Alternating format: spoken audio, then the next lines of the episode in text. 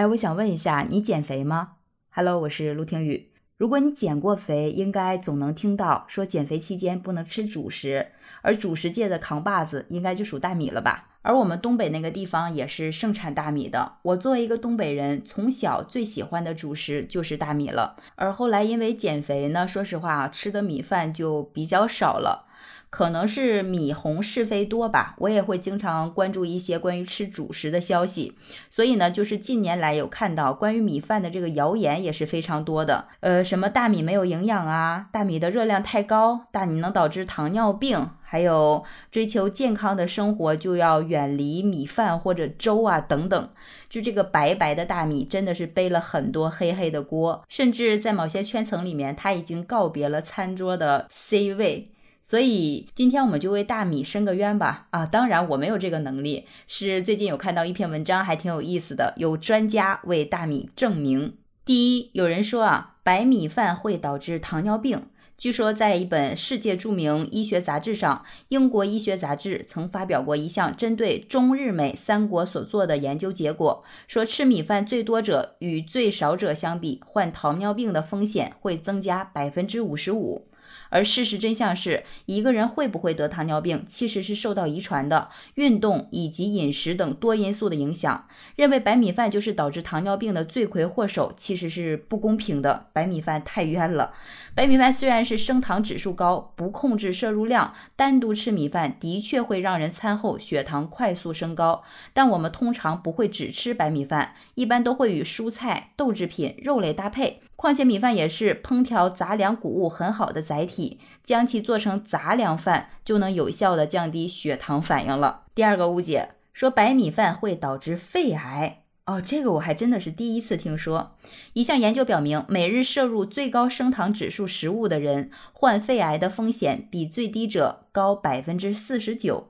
米饭作为一种高升糖指数的食物，被扣上会导致肺癌的罪名。而真相是，高升糖指数和肺癌的发病风险有相关性，而非因果性。相关性和因果性的混淆，导致了很多研究结果被误读。吃白米饭过多的人，患癌的风险会增加，但不能认定高升糖指数的白米饭会导致肺癌。误解三：吃白米饭容易胖。哎呦，这个真的是基本上每天都会听说一次。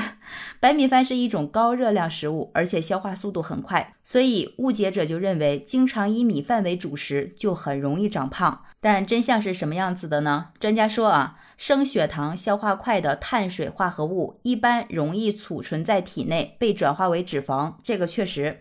而白米饭呢，也确实是属于这类碳水化合物。如果每天的主食只是白米饭，确实有长胖的风险。但比较合理的吃法呢，是用全谷物和薯类代替一半白米饭当主食，这样不仅降低了消化速度，米饭也能够和全谷物做到营养互补。所以，我们可以在吃法。上略作调整，这样的话既享受了白米饭的美味，又可以不用长胖喽，对吗？误解四：馒头比米饭更有营养。有一种传言说，哈，北方人吃馒头长得高，南方人吃米饭长得矮，因此馒头比米饭更有营养。还有这种说法？我作为一个东北人，真的是吃米饭长大的呀。而真相是，馒头和米饭都属于精白主食，它们的主要作用就是为人体提供碳水化合物，在其他营养的供应方面，两者没有什么差别。要想主食有营养，应当用粗粮代替一部分精白米面，来获取更多的维生素和矿物质。第五个误解说大米中含有镉，镉呢是一种金属。镉的作用呢，是用来保护其他金属受腐蚀的，比如说电镀钢、铁制品、铜或者黄铜，还有其他合金。还有一种用途呢，是制造一种叫做镉黄的亮黄色颜料，可用作高级油漆或者是绘画颜料。二零一七年的时候，世界卫生组织国际癌症研究机构公布致癌物清单初步整理参考，镉及镉化物在一类致癌物清单当中。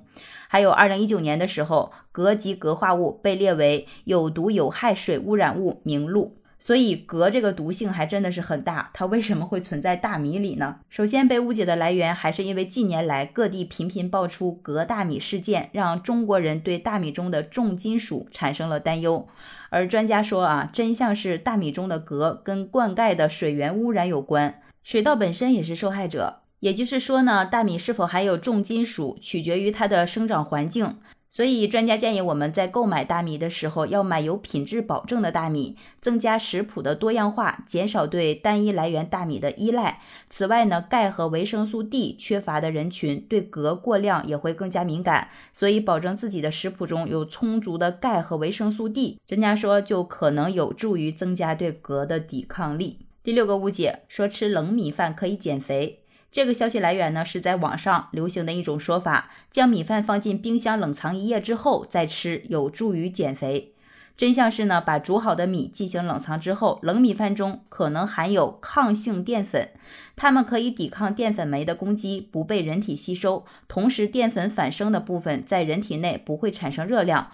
从这个角度来说，冷米饭有助减肥这个理论是成立的。但这样的米饭因为抗性淀粉的形成以及温度较低，会变得很硬，难以下咽，减肥效果也并不理想。还有人说，煮粥的时间越长越好。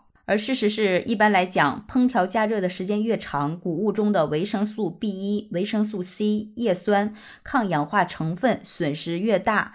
但是呢，专家也说了，没有人是靠吃主食来获取各种维生素的。我们一般吃饭的时候都会搭配蔬菜呀，或者是水果等等，所以也没有必要太纠结煮粥的时间长或者短，就根据自己的口感喜好来吧。说实话啊，这些大米也就认了。但是有一点，大米反抗的非常厉害。有人说大米没营养，事情真相到底是怎样的呢？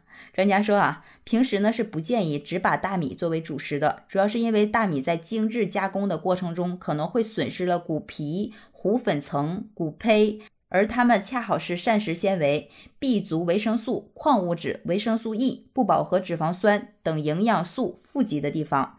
但这并不代表大米没有营养哦。每一百克大米的碳水化合物含量为七十到八十克，蛋白质含量约为七到八克，脂肪含量仅为一克左右。